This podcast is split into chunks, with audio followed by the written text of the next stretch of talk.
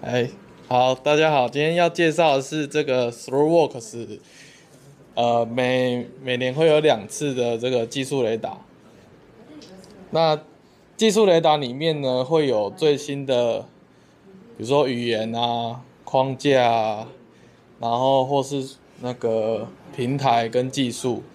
那不限于只是工程，呃，只是软体开发面的技术或语言。它也包含一些方法论跟平台。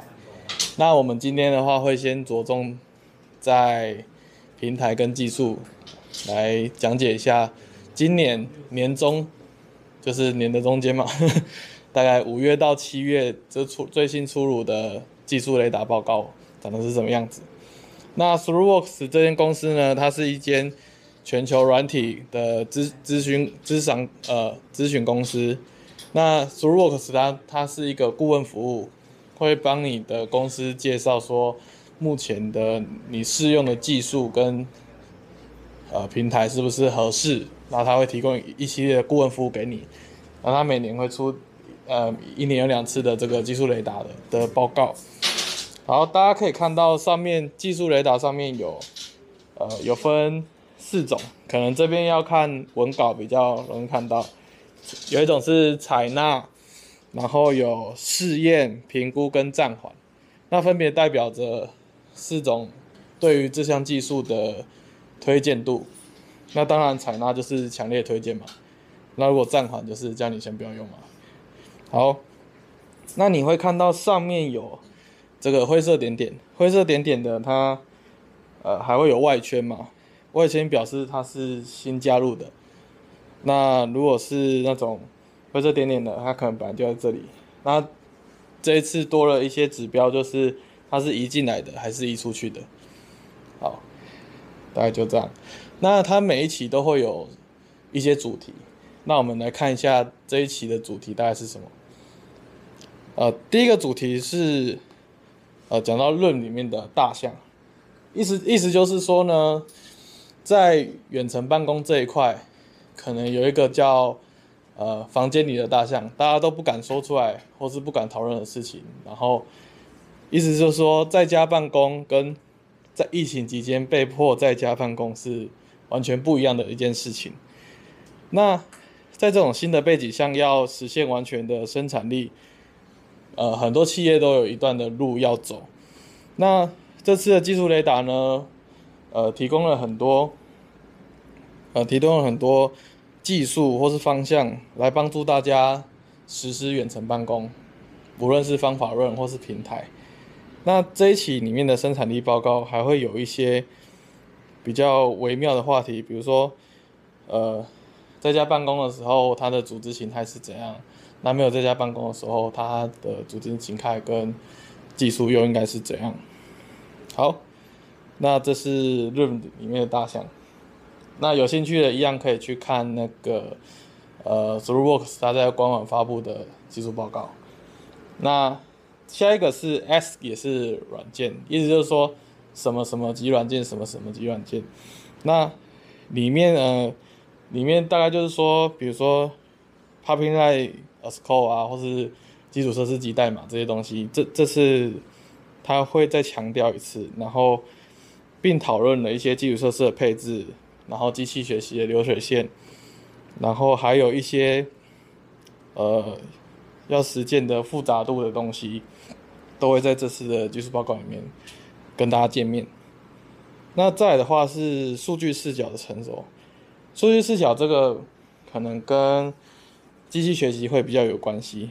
那里面呢有稍微提到了自然语言的处理，那就是所谓的 NLP 的领域。那还有许许多多的机器学习生命周期，那还机器学习还搭配了 CI/CD 流水线，那一个 Pipeline 的呃数据学习是怎么样呈现？这是在技术雷达里面也会跟大家说明。那最后一个就是 Kubernetes 的寒武纪大爆发，也就是说在 Kubernetes 上面的应用，比如说这个 K9s 啊，或是 Kite 等等这些呃在 K8s 上。使用的服务或是网关，都在这次的技术雷达里面，呃，应该算是寒武纪爆发，就是生态系非常的火热。那呃，K8s 虽然提供很多关键的功能，但是抽象它太抽象了，对大数对大多数的用户而言，它可能没办法那么仔细的判断 Kubernetes 到底怎么使用跟配置。那提供 Kubernetes 核心功能的同时呢，就有这些二次开发的服务厂商在上面，呃，帮大家开发一些工具或是一些基础设施层，让你能够更快的进入 Kubernetes 的生态系。好，那这是这个截图是目前的，呃，有四大四大象限嘛。第一大是技术，然后还有平台。技术呢，就是关于讲到说。比较大范围的，比如说整个生态系、整个工具链。那平台呢，就是呃各个服务提供的平台，或是可以自己架的各个平台。工具跟工具的话，就是可能是一些 CI/CD 工具，或是呃帮助软体工程开发的工具。那语言及框架呢，就是目前我们正在使用的语言啊，比如说 Swift 啊、TypeScript 啊，它们有什么最新的发展？那这样的话，因为内容比较多，所以我们会先着重在技术跟平台这两个方面来分享跟理解。好，那我们就先从技术开始。那我们先从采纳的开始。采纳的话就是刚刚说最里面那个嘛，建议使用的那个，还记得？那第一个采纳项目，我们要谈的是这个将产品思维应用于内部平台。那这是什么意思呢？就是越来越多的公司它有建立了内部平台，那内部平台应该赋能给这个消费者。那什么？那内部的消费者是谁呢？其实就是开发团队。比如说，Lacy 现在正在开发小的秘书，赋能给呃我们内部团队做打卡使用嘛。那这个呢，就是一个内部产品，for 内部使用的。这些这个产品应该也要有产品思维，那应用在。内部系统，而不是只是你公司对外的产品要有产品思维而已。那平台呃，平台有应该有产品经理要建立这个内部项目的 roadmap，那去确保说这个业务交付的价值。那在这次的技术报告里面有提到，就说目前有发现一些团队在没有经过验证、没有客户的情况下，打造一个。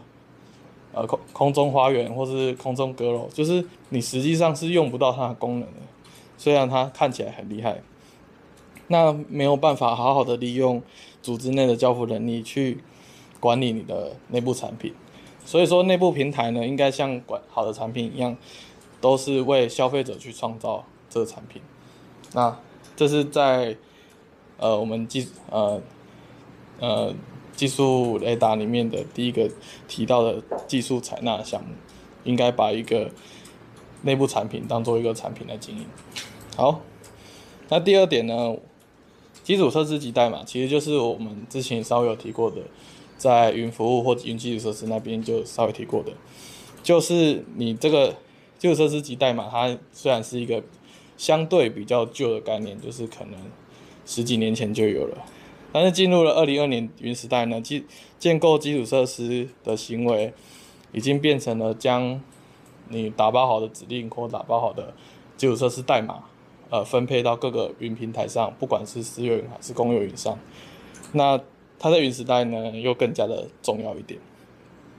那这边有一个概念，就是集代码。当我们说集代码的时候，到底什么意思呢？说集代码意思就是，它应该保有软体工程里面。撰写代码应该有的属性跟设计模式，比如说版本版本管理啊，呃，作业原则啊，模组化可维护性啊，CI/CD 与自动化测试，这边都是集代码所所要传达的概念。所以你以后看到什么集代码、集代码，它的意思就是，啊，这个，OK，好，那这个就是呃技技术雷达的第二项，那我们进入到。第三项，第三项的话就是我们的 Micro Frontend，Micro Frontend 就是微前端，呃，微前端大家有听过这个词吗？微前端，微前端这个我比较想特别讲，因为微前端它是把整整个前端分解的更简单的模块。那这些模块可以独立开发、测试跟部署。那它是一种架构风格，呃，可以独立交付前端应用，然后组合集成变成一个更大的前端应用。在偏后端的系统中，呃，已经有微服务去实践这一块了，就是把服务分开来部署、测试、开发等等。那呃，也也也许那个微服务有一些失败的案例，但很大程度上已经帮助了呃。整个系统拆解复杂度跟监测这个系统，那在此很大致上呢，就是说，虽然大家都有微服务的框架了，但是很多团队它还是使用了单体的前端。比如说，你虽然有好几个，其实十几个微服务，但是它同样也是穿到前面的 API 的时候，可能还是穿到一样的单体前端，所以会造成你单体的前端非常肥大。比如说，你可以想象一下，如果有一个微服务完有一百个服务，但是都集成到同一个前端的页面，那如果这个前端页面没有做拆分，没有做呃微前端的处理的话，它会变成一个非常大的单体应用。那微前端就是要解决这个问题，让呃你的微服务的效果跟微前端的效果可以组合在一起。那目前呢，已经开始看到有更多很多的团队开始进行。维权端的开发，那这种模式应该是越来越可行。那如果对维权端有兴趣的话，应该可以再去看。那后面还有一个概念会是移动端的维权端，就是手机端也可以做维权端的架构。好，接下来要讲的是 Pipeline as Code。Pipeline as Code 它跟基础设施及代码的概念很像。那 Pipeline as Code 它强调的是建构、测试、部署。或使用基础设施的 pipeline 配置的时候，都应该用级代码的方式呈现。那级代码的定义，我们刚刚有稍微讲过了。那这些都应该有版本控制，然后包含了要有自动化测试跟部署可复用的组件嘛。那随着云时代跟呃微服务跟微前端这种去中心化的组织呈现的时候，代码的形式，它越来越需要用流水线去确保说组织内的部署方式是呃一致的，不然可能 A 部署方式可以用 A 的方式去部署，B 它可以用 B 的方式去部署，那会导致呃组织内的系统非常混乱。那现在建议应该是用统一的 pipeline 去做这件事情。那这件事情也是我们公司一开始就做好的。再的话，业界出现了很多呃 CI/CD 工具，他们可以用标准的方式建构跟部署这些服务跟应用。那大多数是采用声明式的形式来做，那是执行同一个生命周期，然后交付不同任务。比如说我们的 GitLab，呃，也是一种 pipeline 嘛。那我们 GitLab，那我们 GitLab 里面。它可能就会有，比如说在要执行 unit test 的时候，应该是你任何分支嘛，future 分支都会进 unit test 嘛，那它就是一个生命周期。那假设呢，到了呃，并到了 developer，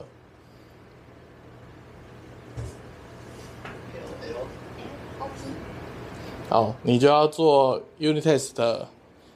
哎、我写错了，应该写在这里。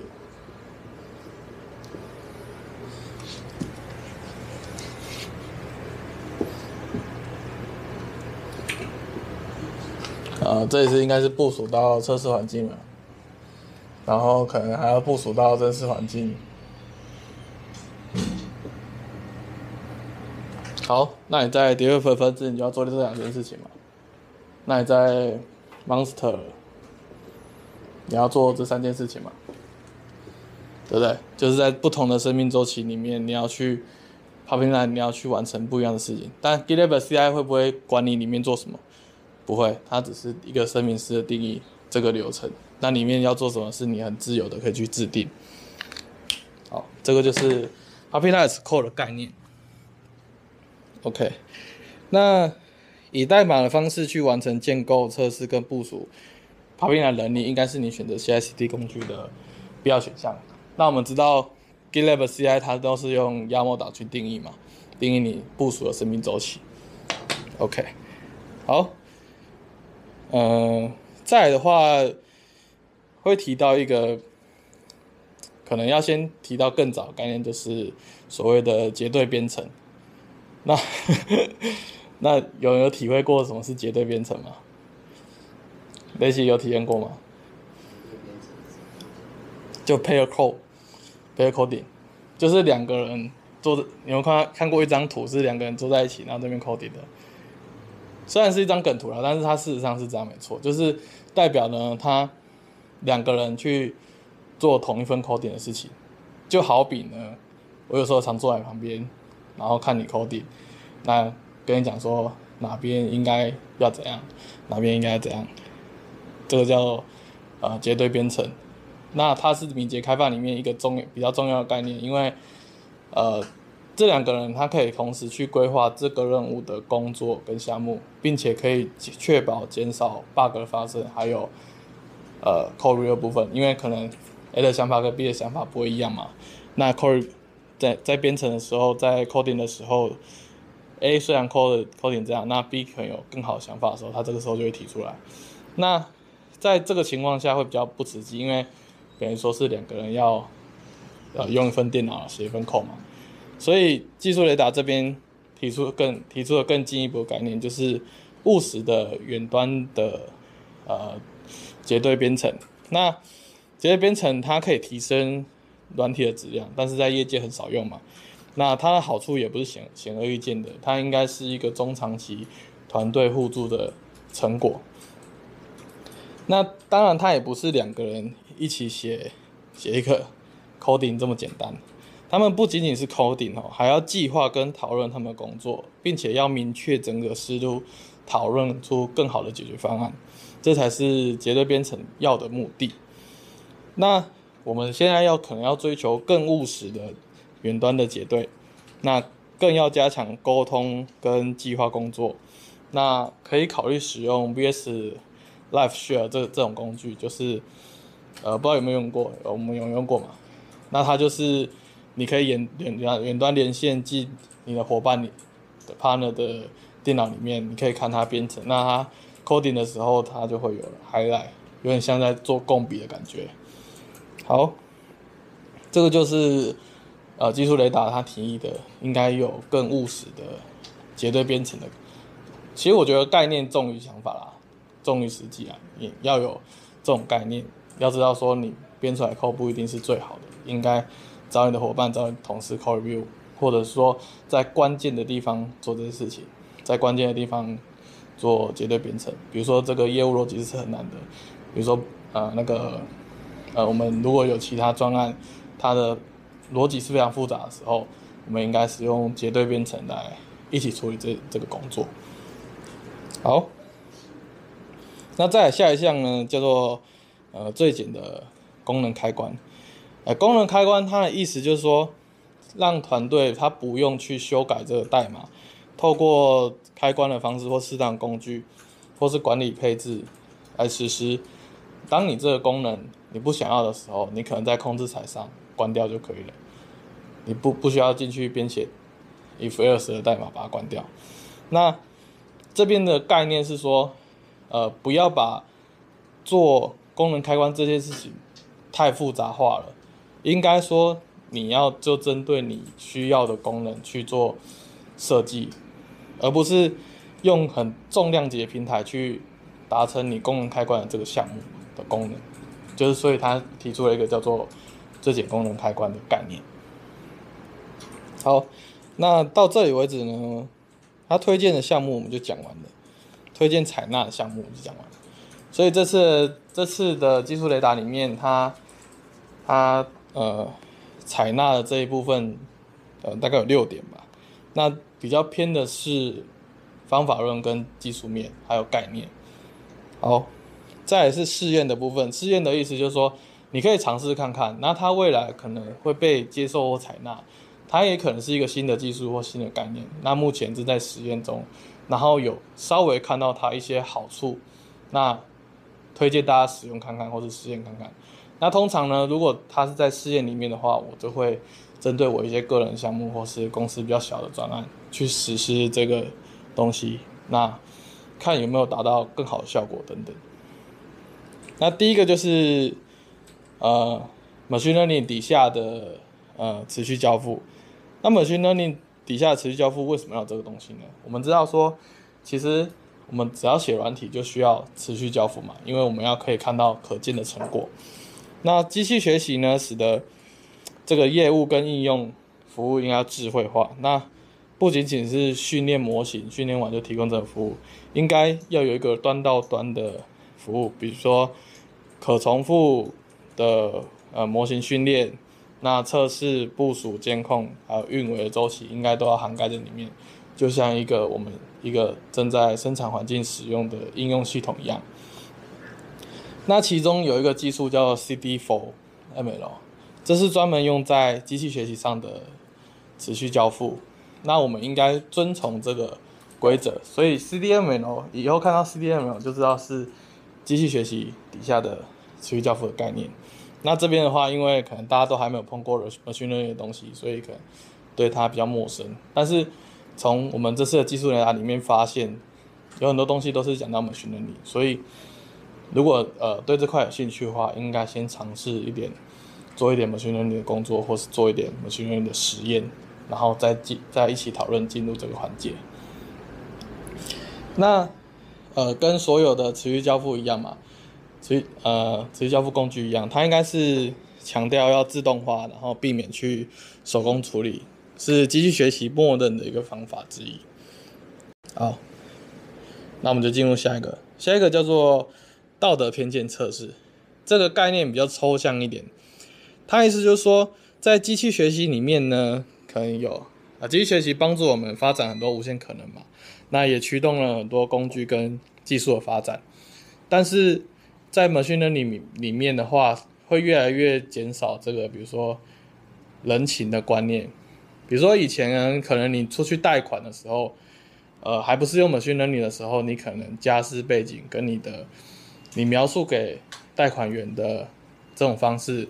都会影响到你能不能贷款嘛？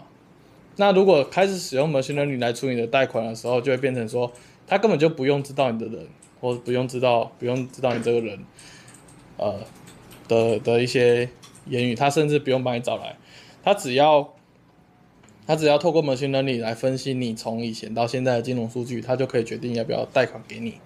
但是但是这种方法虽然很好，但是他很粗暴的去拒绝了这个贷款申请者嘛。那我们应该更兼顾呃人情方面的味道，将我们的 machine learning 的技术再结合我们的人的情绪或是人的判断来做这件事情。所以道德偏见测试它它越来越注重了是呃机器学习再加上人情。来减少对机器学习对少数族群的偏见，哦，那他特别提到这件事情，那表示说我们机器学习有一定的发展了，那我们下一步要怎么发展？其实是要思考回到呃现在来，就说我们如何更好的帮助我们去决策，而不是像机器学习算出来之后就呃无情的粗暴的拒绝了申请者等等。好，这个是道德偏见测试。那下一个呢，叫做 Go for QL，呃，他还特别强调用于服务端整合。那这可能要先稍微提到 Go for QL 什么东西。呃 c o v o QL 是相对 Reference API 的一个一个资料交换的界面。那 Lacy 有穿过吗？那你知道是什么吗？Go for QL。听过，但是不知道是什么。好，Go for QL 它呃。以前如果你你写过后端，你应该知道说你的 API 是后端定义好模型，然后再返回给你嘛，对不对？对不对？比如说我现在有一只 API，我返回了一只一个角色，比如说 A 是一个 number，B 是一个 string。好，比如说这样好了，这是在 reference API 底下。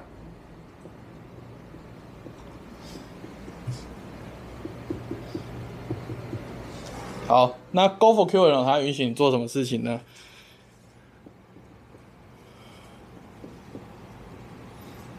它允许在你呃所有结构底下，你可以自由的去查询各个栏位。比如说，你今天只需要 A，你需不需要？你需不需要给他？你需你不需要 B 嘛？假设你必须要 B，那你只要给他 A，他就会返回 A 的资料给你。就是你可以自定义后端的界面，你要的资料是什么？来，你有没有遇到一个情况？比如说你在开发的时候，后端可能给你一大堆 JSON，那可能你只需要其中一个嘛？那这时候你就很尴尬，还是把它全部接回来，因为因为后端不愿意帮你做一个的。当然你现在可以自己做嘛，因为 对不对？好，那那 GoForQL 它提供什么呢？它提供一个查询界面，比如说你只要 A 栏位，你告诉后端之后，它就给你只给你 A 栏位。那这个提高了我们呃处理资料的效率，那也提高了我们呃结构的灵活度。好，这个是 GoForQL。那 GoForQL 应用到服务端资源整合，这是什么意思呢？哦，它强调的是用在服务端的资源整合哦，所以，嗯、所以你在用用这种方式的时候，你应该是有很多个微服务。好，假设我这个每一个桶的都是一个微服务，那微服务都会有自己的 reference API，比如说我先写 R 一、R 二、R 三，那它以资源端整合的方式就是，假设这是你的前端，我有 F 表表示前端，那他建议呢，你中间隔一个 GoForQL，啊 GoForQL 很难画，我就这样画好了。好，你去整合你后端的 API，然后让前端只使用 GoForQL，它要什么栏位就可以查什么资讯。好，这这就大大简化，因为在后端在用使用 GoForQL，它效率是比较差的，而且后端也不需要常常去判断要什么栏位嘛。那假设你前端需要的时候，它建议你用中间层 GoForQL 去解决这个问题。那这个会提到一些。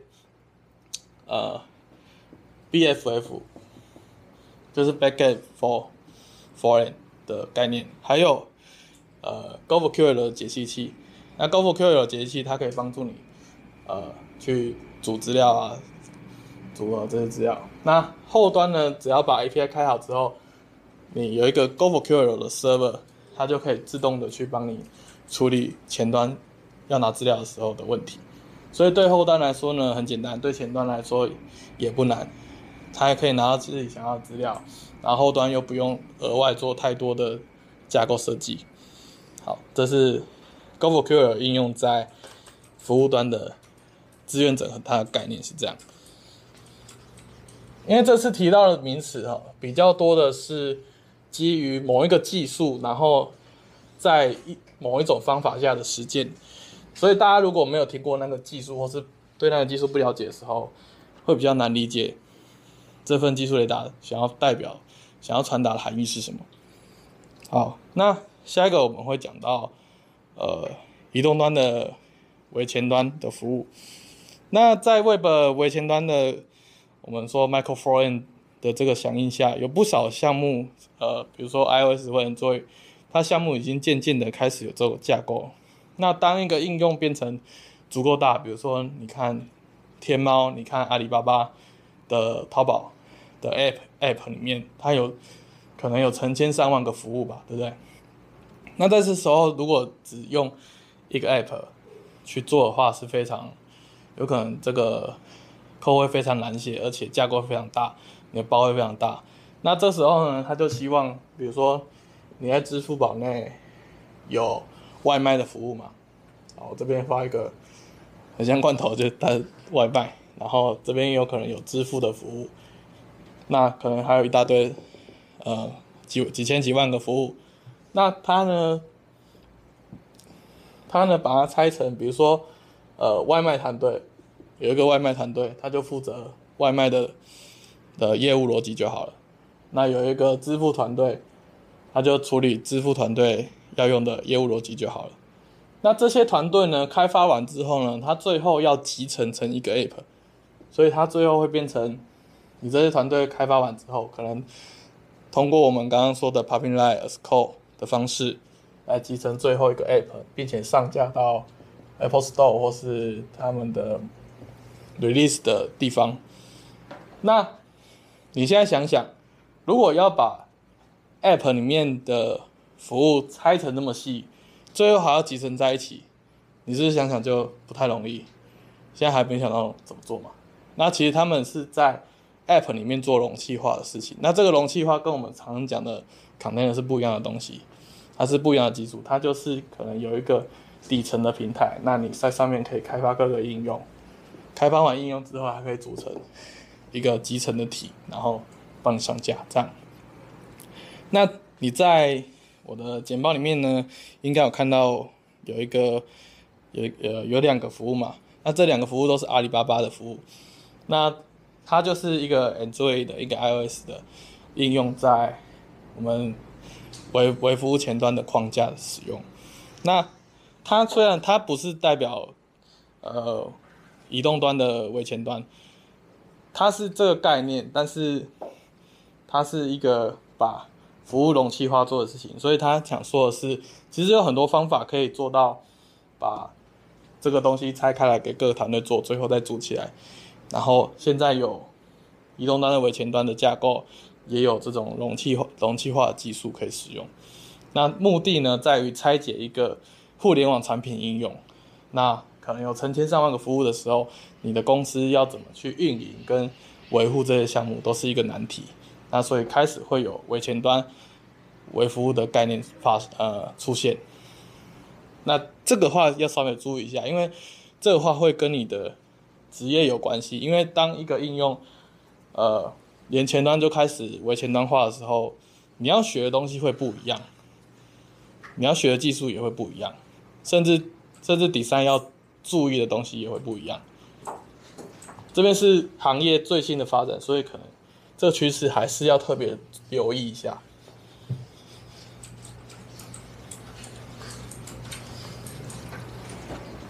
所以你只要听到微微什么，其实不知道后面还会有多少个名词出现嘛。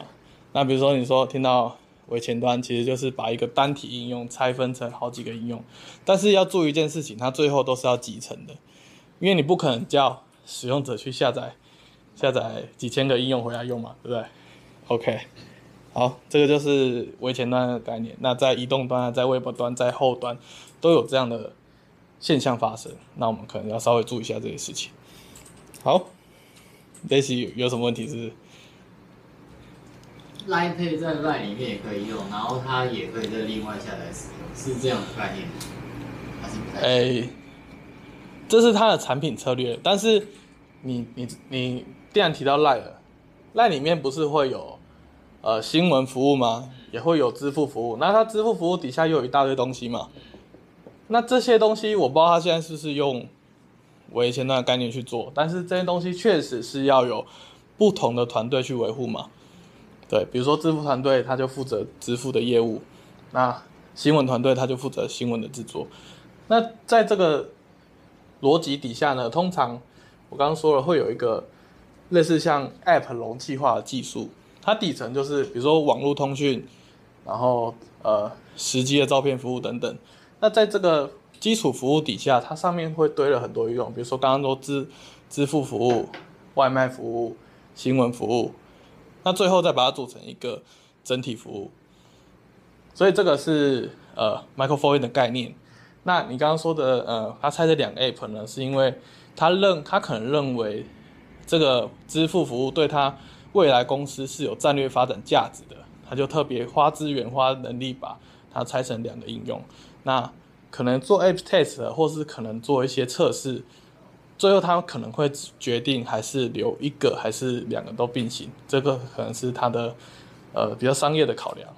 但是在维护面的话，目前越来越看到呃，比如说阿里巴巴也好奈也好，支付宝也好，你会看到或是外卖也好，你会看到一个 App 里面有。几十个、几百个服务的时候，它对消费者是好的嘛？因为它在一个 App 里面就可以享受到所有服务。但是对开发团队是非常辛苦的，因为它，它如果只有一个开发团队，它等于说它要维护几千个服务在一个团队里面，那是不太现实的，所以才会有 Michael Foyt 的概念出现。OK。好，还有什么想法可以随时讲，好不好？在我跳下一个之前，因为今天的资讯量可能会爆炸。对，从刚刚讲到现在，可能可能熟悉的东西不多。OK，那接下来要提到的是这个概念是平台工程产品团队。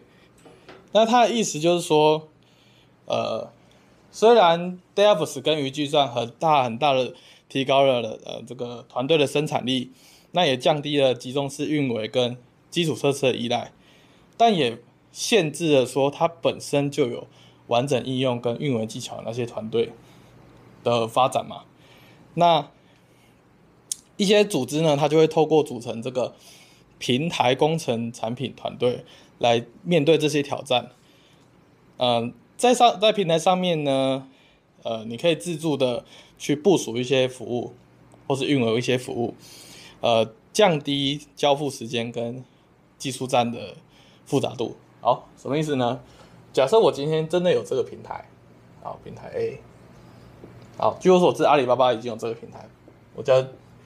大家叫 DevOps 平台好了。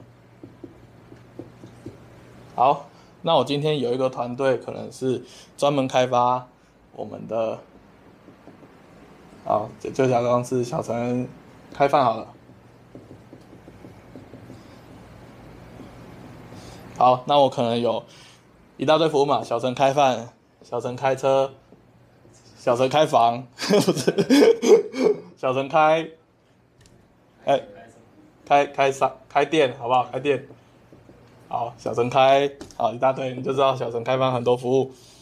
在这个底下呢，你如果要要求每一个团队底下都有一一批人懂 DevOps，懂如何部署，这是是非常的不现实，对不对？那在这种情况下，如果有一个 DevOps 平台，大家可以自主的部署服务上去，比如说小陈开发，他就去自己部署他的。后端服务啊，开车，小陈开车，他就自己去部署他的应用服务嘛，对不对？那他们还是对最终的结果负责，但是这个平台大大提供了他，呃，他的技术门槛，因为他不可能不需要懂 DevOps 跟运维，他就可以部署这个东西，那也降低了交付的时间。好，这个就是这个平台要给大家的概念。那这边的重点呢是说。它应该是一个 API 驱动的自助服务，还有许许多多的支持工具。比如说，比如说你要打包上传的时候，你应该提供给团队一个可以很容易打包上传的工具嘛。比如说我我今天就开发了一个呃 Mac App Make 的 App，那里面你你只要把你的 IPA 档案丢进来，或者说你告诉我哪一个仓库，我就帮你呃部署好了。这样像这样，你你要不要知道说中间去怎么实现的？不太不太需要嘛。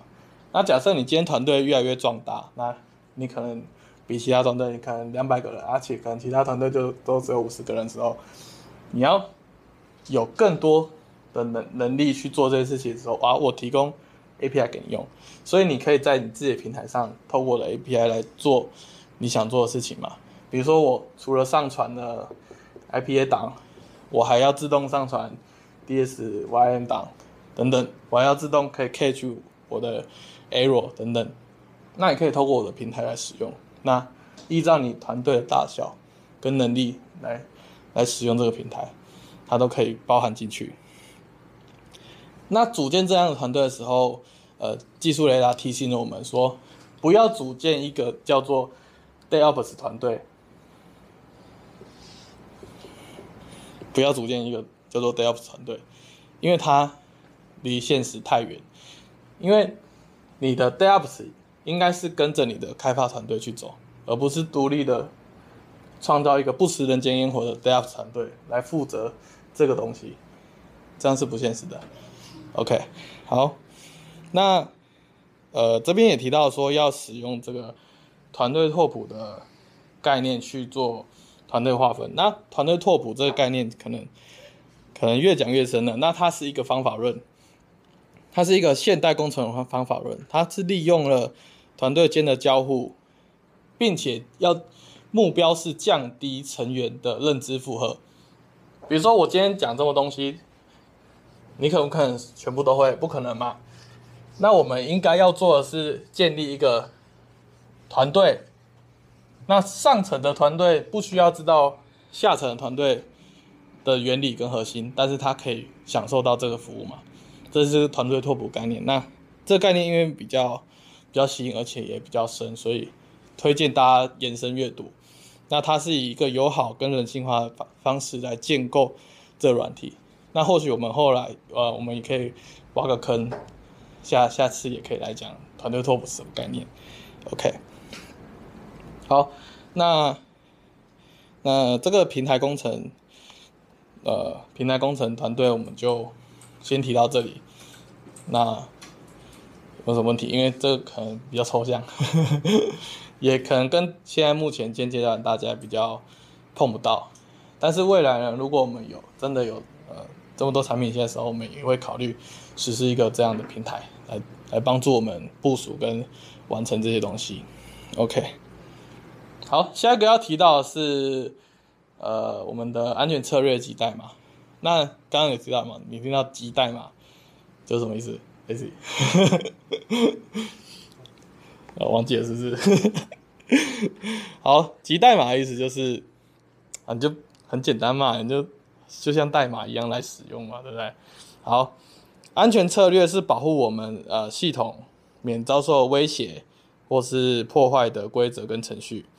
那比如说，控制策略可以定义谁在什么样的情况下可以使用哪些服务跟资源。比如说，Lacy 有在登录的情况下，可以在小程呃秘书上面打卡上班。好，这个就是我们控制策略，类似像这样的策略。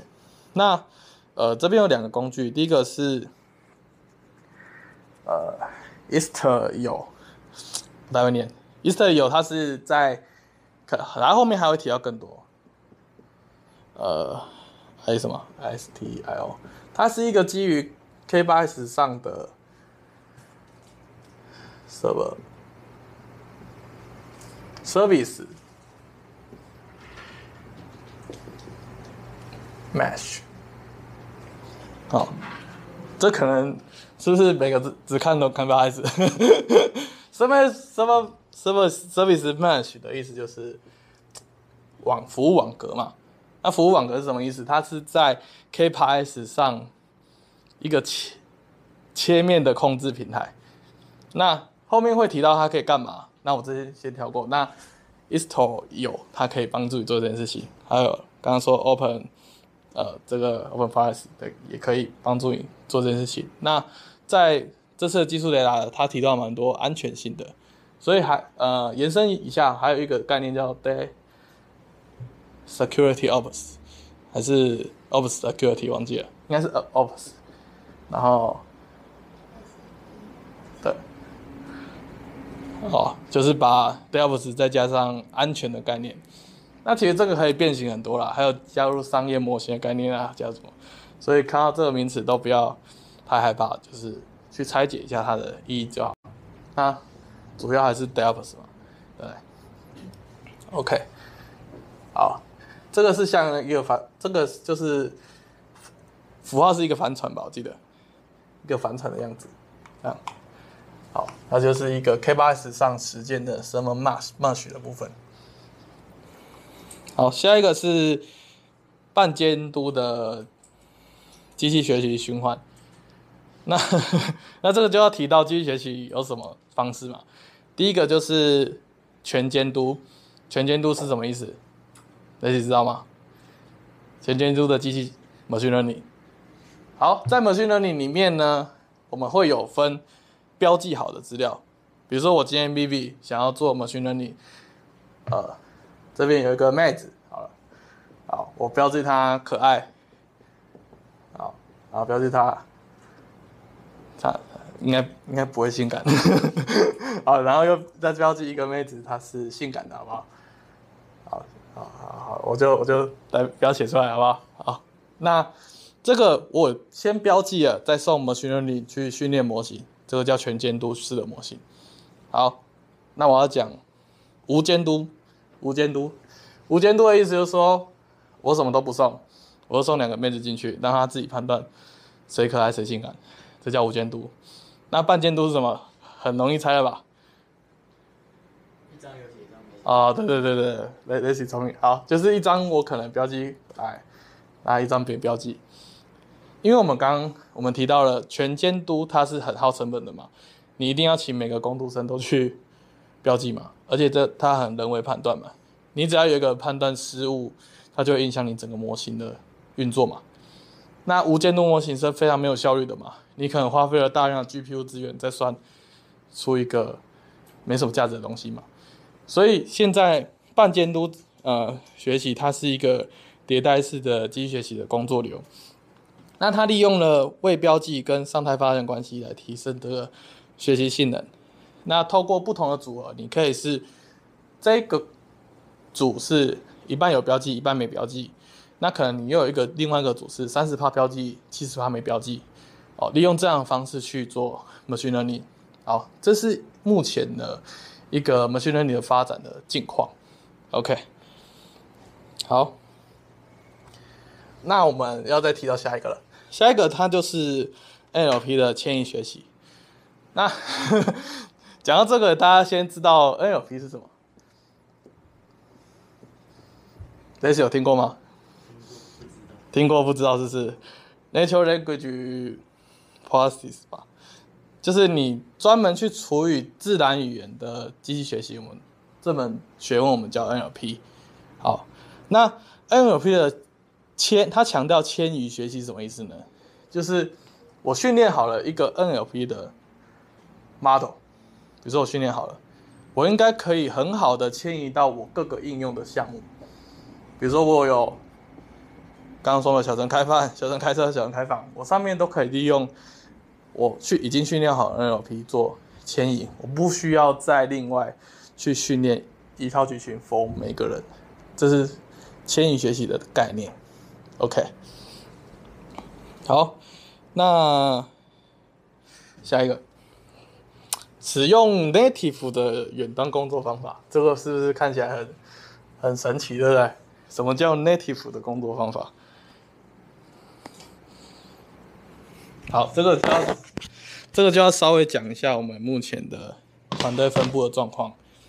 好，这边可可以看到有一张图，第一个是远端工作有分。几种模型，那我这边就稍微提四种。第一种呢是一个为中心的，这样，那他可能就是大家都在，大家都在里面嘛。好，这是一种，我们讲的是远程工作。好，第二种可能是他是两个团队，那他的人数可能差不多。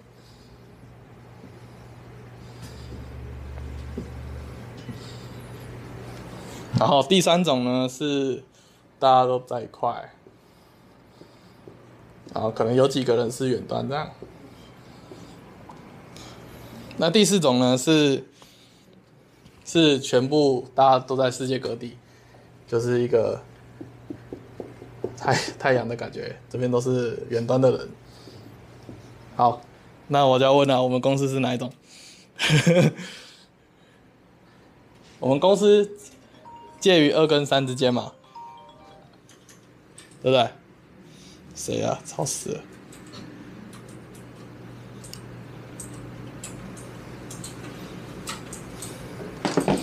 OK，我们公司介于啊三跟四之间嘛，对不对？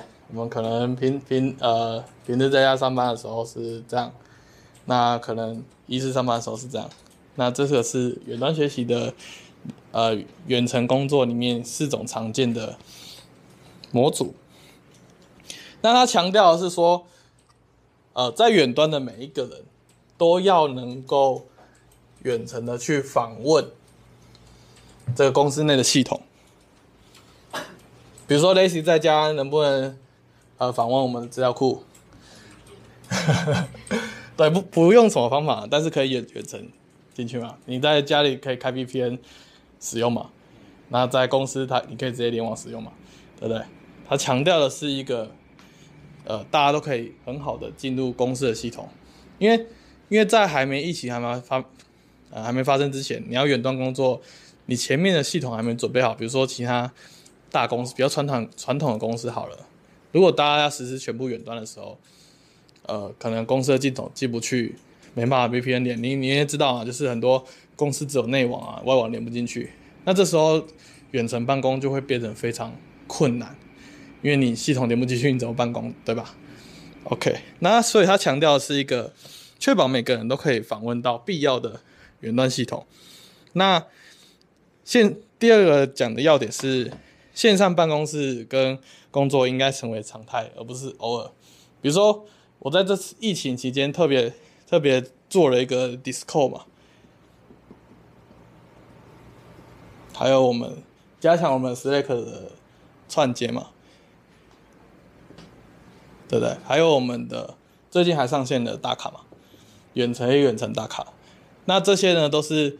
所谓的利用 native 的方式来进行远程工作，虽然 Discord 可能常常没有人进来，但是他他要的要点是，呃，就像在办公室一样，就像在家一样，你都可以随时随地的找到你的伙伴，或是讨论任何事情。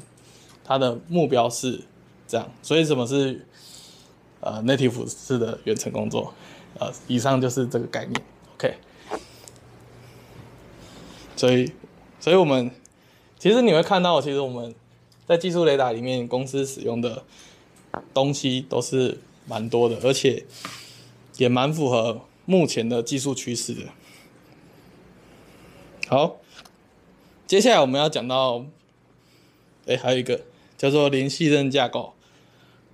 零信任架构在台湾可能很常比较常的叫零知识证明，或或是零什么零什么。那零什么的时候，你会对这个名词很有怀疑，对不对？什么是零信任？你第一次听啊，类似你第一次听到的时候，觉得什么是零信任？啊，不信任呢，就代表说你对于你公司内的所有资产、设备、基础设施、服务、数据跟用户，都采取零信任安全原则的话，就是你预设都不信任这些东西嘛。以前在传统企业的时候，常常会有一个预设写上，就预设内网是安全的。那在零信任架构底下，它就是预设你内网是不安全的。所以你无论网络位置都要确保所有通讯安全。比如说你在上面一定要使用 HTTPS，或是你要使用加密的方式来做连线。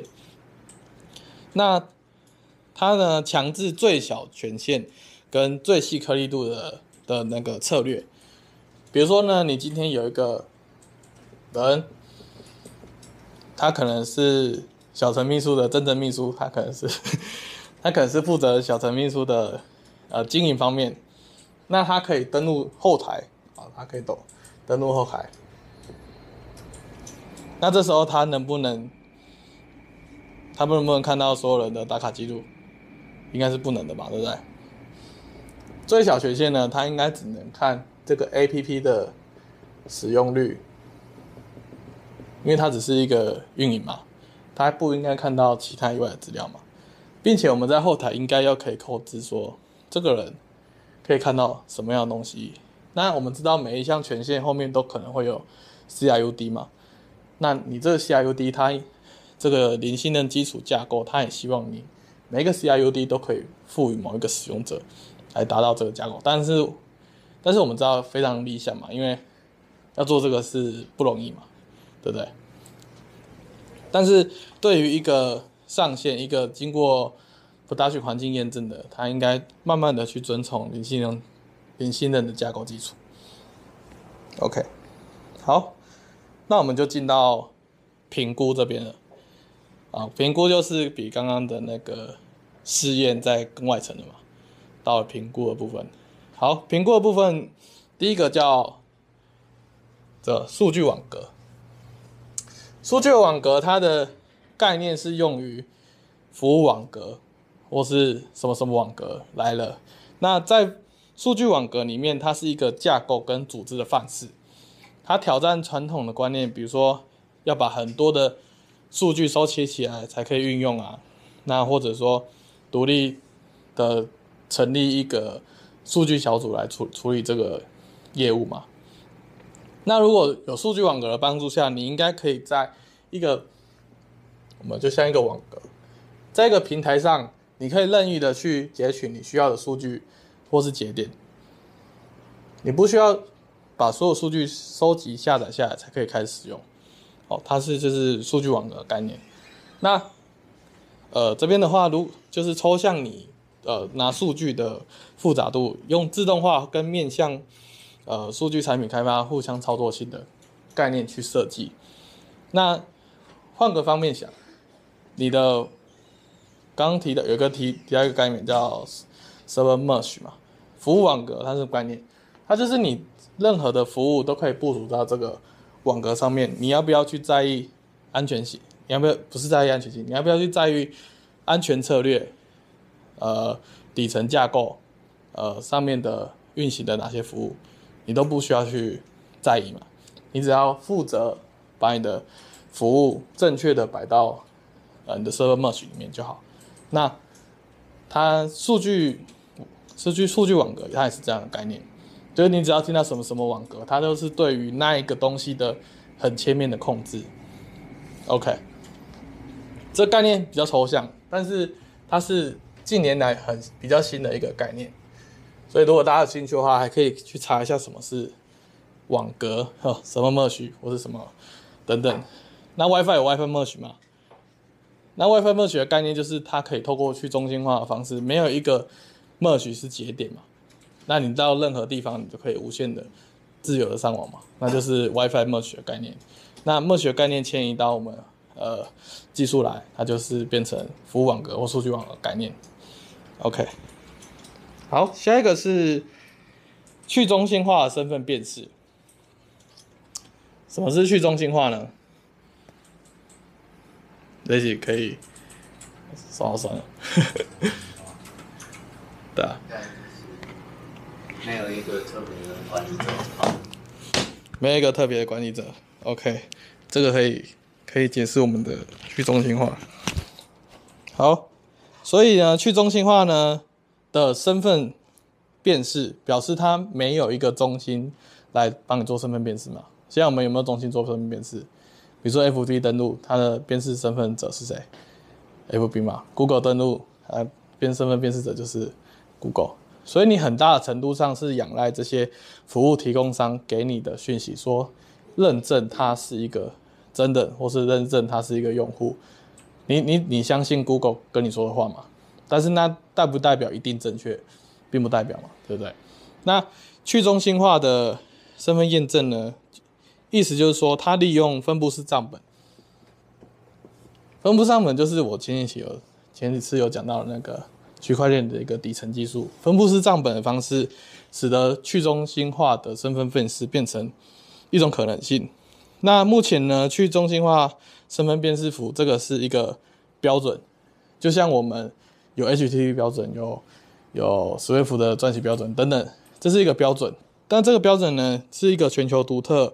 并且有持久性，呃，可以加密验证的自我的主权标识符。比如说，你拿了这个标识符，你到呃，你申请了 Apple 的服务，哦，它也认；你申请了 Facebook 的服务，它也认。那它是一个全球都可以使用，甚至你到实体政府的呃营业办事处，未来如果它呃接受了这个去中心化身份辨识，那它就像你在网络上跟现实间的一份这个身份证一样，看到这个辨识符就代表你这个人，OK，不管在哪个系统里面。所以目前呢还没有到流行呢，但是我们这我这边有一个附一个网址，大家有兴趣的话可以上去看一下它的核心概念是什么。OK，好，下一个就是。声明是数据管道定义。那这个要先提到什么是管道定义，就是 Pipelines 的 YAML 档是如何撰写。那这个东西我们是用在 Pipelines code 上面嘛？那如果你把这个 machine learning 呃，或是数据收集这部分呢，把你的 Pipeline 迁移到这上面来，它就会变成呃数据的 Pipeline 的概念。它用 YAML 档去定义好步骤跟顺序，就跟我们用 YAML 档去定义好我们软件交付的生命周期一样。好，那定义好这些东西后，它呃，这个 pipeline 就是它应该要负责定义输入跟输出的数据集，并且决定何时要引入脚本。也就是说，在 pipeline，呃，我们软件交付工程，它把这个概念迁移到了数据的清洗或数据的发挖掘上，然后就变成了声明式的数据管道定义。那这个东西一样很抽象，但是目前呢正在发展的阶段。那也刚发现了一个呵呵 第一个开源的项目而已，它叫呃拉马 model 嘛，对不对？好。那这个我就稍微先讲到这边，因为它可能还没有发展很快，我们可以持续的监控它的发展啊。在 machine learning 这边，我们也可以做一些呃比较有趣的尝试或是学习这样。好，下一个就是我的 Deep Work。Depth Work 是它什么东西？它是一个有助于机器学习使用图的算法。那图算法我们知道可能。呃，不知道大家有没有修修过那个 Graph 的算的算法吗？有有修过吗？有，是那那那期有回去补这块知识吗？没有。然后 这个是机器学习，它如何应用在这个，比如说最短路径啊，或是最佳路径啊，或是这这些算法上了？呃，Dev work 它提供了这样的一个概念。那又以图的方式表示这个数据集的时候，我们要如何从图里面呃提取这个特征，就是它这个项目它可以发挥所长的地方。好，下一个就是通过容器编排有状态的系统。那为什么要强调是有状态？我们知道，呃，系统可以很粗略的分成。分成两种嘛，第一个是 stay，stay for 嘛，或是 stateless 嘛。哦，感觉很像在看 Flutter，但是 但是这边是讲系统，就是你有状态服务跟无状态服务。那无状态服务大概是什么呢？应该大家可以提供几个，比如说你一个 Web 的服务，它就是无状态的嘛。然后有状态是什么？可能是一个 database 吧，我们就简单的这样分。那在容器里面要编排有状态服务是比较困难的，因为你要思考哦，呃，我们的容器编排系统，它是不是会随时的去销毁这个 pod，然后再把它建起来嘛？比如说你要横向扩展的时候，或是你要横向收缩的时候，它是不是会把现有怕的关掉？那再建一个起来，那在无服务的时候，它是非常容易的嘛？呃，无状态的时候，它非常容易的嘛？因为你关掉开起来，它并没有状态去限制你。那如果你要呃随时随地的扩容有状态，就困难了哦，因为你要先把数据怎样打包起来，并且在 pod 启动的时候再把数据倒回去嘛。所以这边有稍微提到，就是有状态。呃，有状态系统部署的时候，这个是不太容易的，因为你要很严格的去控制，你数据不能丢失，然后并且要在特定的时间点倒回来，并且要在特定时间点又保存，那是一件比较不容易做的事情。所以技术雷达呢，它建议大家还是可以使用 VM 或是实体机去运行这些有状态的服务。OK，就像我们的服务其实。如果是 DB 类的，我我通常不会摆在 K8s 里面，或是摆摆在容器里面，我还是会尽量的摆在摆在实体机上或是 VM 里面。OK，所以大家知道有状态跟无状态服务在容器编排底下是怎么样的样子，这个可能是这个阶段要更重要要知道的东西。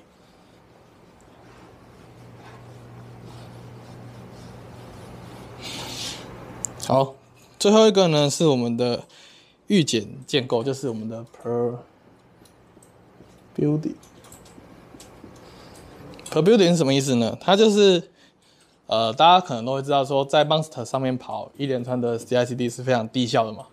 OK，那假设你现在有非常多的开发人员，比如说有十个开发人员要同时并到 Monster 的这个分支的时候，你会发现一件事情，就是你要先得一号一号 developer build 完，你换再换第二号品种，然后你可能排十号，所以你要等前面九个 pumping 都跑完才换到你嘛，对不对？这样是对开发跟我们的效率是非常低效的。那假设如果跑到第八个失败了，你能不能并？不能嘛，你一定要等第八个处理好之后成功了，你才可以继续呃做这个合并、再合并的动作嘛。那这种呃这种情况下失败呢，是会常常会阻塞多位开发者的他们的工作的。所以呃技术雷达他建议我们要基于 pull request 的的的建构。当呃其实这是我们目前公司现在使用模式啦。当你有一个分支，比如说 F 一、F 二、F 三，同时要并进 developer 好了，这时候是直接拉吗？不是，我们会有一个 pull request 机制嘛，对不对？好，这边要有 PR，这边要有 PR，这边也要 PR 嘛，对不对？好，那这时候 PR 之前是不是他们要先跑 building 跟 test？至少我确保了这一关它是可以 building 的，那我后面只是跑了 building 再跑我们的 deploy 嘛，对不对？所以技术雷达建议我们还是要通过 PR 这一段来做我们的 Git 的 pumping line as code 的服务。那大家看起来好像很正常，对不对？就不是本来就这样做嘛？那是因为在我们公司里面预设就是这样的设计。那在其他团队里面，它是不一定的。有有些团队呢，它是会有一个呃很长期的分支，专门用来发布。比如说，你知道那间的那个 那个有 release 啊叉叉 release 叉叉嘛，那它会一直留着嘛，对不对？好，后面会讲到一个长分支对于整个系统，就是很长长久的分支对于整个系统的危害性。好，那这边稍微提到，就是我们要基于 pull request 的方式去做我们的 Popping line，OK，好，那终于讲到暂缓了，我发现，我发现是不是一次只能讲一个，对不对？好，好，我们这次还是，我们这次讲完平台就好了，真有点太久了。下一个就是要暂缓的，第一个就是我们的云平移云平移听起来有点奇怪，但是你可以想象哦，就是我在 local 端部署的时候，我不经过任何修改，不经过任何架构设计，就直接搬上云端。这 这这听起来很诡异，但是确实有很多企业是这样做的，他们不会专门为 cloud 的环境跟 cloud 的这些能力去做一个部署跟应用，那这是非常。非常可惜的，因为你只有云平移，只把云当做一个你 VM 托管服务，这是非常有灾难性的事情。所以这个技术雷达他们他觉得这样是不好的，要警惕大家说，云平移云平移这件事情要非常谨慎，而且要最好是经过架构设计跟运用云的一些能力来帮助你转移系统。那如果实施简单的复制现有架构、安全实践跟 IT 运营模式，这种云平移的方式，并未意识到说云上面的敏捷跟数位创新能力。啊，这是呃技术雷达，它要提醒大家一件事情，他可能有看到许多团队用了云平移的这件事情。OK，好，那再来就是遗留系统的迁移功能一致性。那这个讲白话一点点就是什么？就是我有一个新系统要做，好，我假设这个是新系统，但是它是来自旧系统，也就是说，我旧系统的功能全部都要保留，直接用新的框架或新的语言来实现，很熟悉是不是？OK OK，好，这件事情，呃，技术雷达要提醒我们说。发现越来越多的组织需要替换旧的系统，适应客户的需求，但是发常常发现它只保留了系统功能的迁移。他认为这个是错失了一个巨大的机会。你应该说服你的客户跟退步思考，理解当前的用户他到底需要的是什么，跟你根据你的业务结果跟指标来对这些需求做优化跟更新。比如说，你希望你是把需求重新讨论一遍，重新谈过一遍，然后确定你这个旧系统的功能哪些是真正可以帮助到用户的，哪些是根本用户就没在用的，或是有害客户的功能，那我们应该要拿掉，而不是很直接的就去把呃旧功能有什么，我们就翻新功能有什么。这是技术雷达要提醒我们的一件事情。当然，这说起来很容易，但是实际起来非常困难。这意味着要做很更多的用户代言，并且要用现代的产品开发模式来实践，而不是简单的替换整个系统。OK，好，这是技术雷达要提醒我们的第二件事情。好，那第三件事情呢，就是基于业务分析的日志聚合。这是什么意思呢？就是，呃，今天这个要提到说，之前有有技术雷达稍微提到这件事情，就是，呃，业务分析呢，它会使用我们的，比如不管是 ELK 还也好，等等，它去收集这些日志，并且这对于这些日志去做机器学习、machine learning 或是数据分析，那去挖掘挖掘这些数据的关联性跟用户的体验度。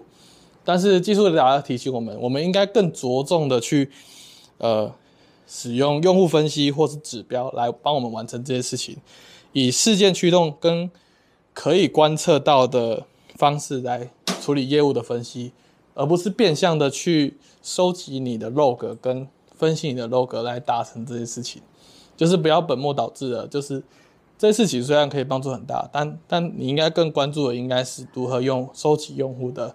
资讯跟事件驱动的方式来完成你的业务分析。好，这个可能跟大家比较还不能体会，因为我们还没有很多需要业做业务分析的业务嘛。好，下一个就是呃 Git Flow Git Flow 大家都知道嘛，我们目前正在使用这套 Git 方法论。那 Git Flow 里面的长期分支呢？呃，技术雷达提醒我们的长期分支跟持续集成的方式，它是背道而驰的。比如说，你今天有两个分支好了，都是用来发布的。比如说，我这个叫底线 test，好，好，我这个叫 release stage。好，你就会长期长期的使用这两个分支去做部署。那技术雷达提醒我们，这样的方式是不好的，而且在于你进行部署跟呃程式码撰写的方式上是比较没办法比较敏捷的，因为你可能要手动的去搬移各个 各个资料，或是完成各个设定档之后并到这个分支上，而且你要非常注意，你不能改到那些设定档，否则。系统可能会失效或错误，并且在你的 GitHub 线图上，呃，你的线图上你会看到非常多的分支嘛？那没有，我们要追求的应该是短生命周期的分支，比如说我们就只有 Monster 跟呃 Developer，然后我们功能分支生命周期就是开发完这个功能之后，这个功能分支就就就删掉嘛，就不见了嘛。我们应该追求更短的分支的生命周期，而不是使用这种长期分支的方式去做我们的系统。那为什么会提到这个呢？因为呃，现在蛮多企业是用这种方式去管理它的发行版本的。那技术雷达发现这些事情，提醒了大家，呃，GitLab Flow 的长期分支不要这样用。那 GitLab Flow 它的提出者他也说，他的原意也不是要这样使用。这是技术雷达里面写的一个小插曲吧，就是说他很高兴知道说 Git Git Flow 它原本意思也不是这样。OK，他要提醒大家说，哎，不要用使用长期分支去管理你的版本。好，最后一个是呃我们的快照测试。快照测试呢，就是说你可能一个前端应用它只快速的产生呃 DOM 层，然后去验证上面的。呃，你的元素有没有存在？做完这个测试，那这个测试本身是好的，但是不能只依靠这个测试就完成你的整个前端的系统的测试。他要提醒的是大家这一点。好，大概是这样。那技术雷达的技术这一个区块，我们就先讲到这里。那我们下次继续好了，因为发现只讲一个一个分支就就花了快一小时了。OK，好，那有没有什么要讨论的？长期分支不太明白。好，那我再讲明白一点。比如说 某某专案好了，好，某专案今天今天我们有一个 release。好，我刚刚说了，可能有 test 环境跟你的 stage 环境。好，那我上面的部署设定档肯定不一样嘛。比如说我上面部署设定档这个 test，我的 DB 连线啊是要可能一点一点八八八，可能是这样。但是我的 release 呃我的 stage 环境，我的 DB 连线可能要是九点八。点六好了，点五，可能要是这样嘛，对不对？那当我今天正在开发 developer 的时候，第一个我要很注意能不能改到这个设定档。假设我今天开发管功能了，我要上测试版，我要并进这里嘛，我能不能改到这个设定档？不能，并且我的商业逻辑能不能依靠我的城市码去做切换？不行哦，我们不能像我们在做其他专案一样把呃 config 定义在这里哦，我们要定义在这里，然后不能去改掉它哦，对不对？这个就是 config 嘛。好，那我今天部署完了 test，我觉得呃测试环境看起来 OK，好，所以我今天要在并到 stage 里面，对不对？那这两条分支是长期并行的。会长期留在你的 Git 的线图里面的，所以当我每次都要发布的时候，我都要做这两件事情，并且我的设定档要非常注意，不能去做更动。那这是违反我们的持 CI 持续集成跟我们的敏捷开放的方式，因为持续集成就是是什么意思？我们之前有提过一个定义嘛，持续的把这一包程式码变成一个可部署的状态，那它有没有一直是可部署的？没有，你一定要进组合你的 config 档，它才可以部署。那许多公司就利用了这个长分支去管理它的版本。那这个是比较传统的观念，因为可能有一段时间非常流行这个啊。因为这个具体时间为什么会出现，我也不知道。那我是有观察到这样的情况，不是不是我观察，是技术雷达有观察到这样的情况。那正确的方式应该是怎样呢？应该像我们现在这样吗。OK，我们现在是怎样？类似要不要上来画一下？看你第一次用 feature 的分支开发完进到熟熟门熟路了，对不对？然后 developer 没有问题再进到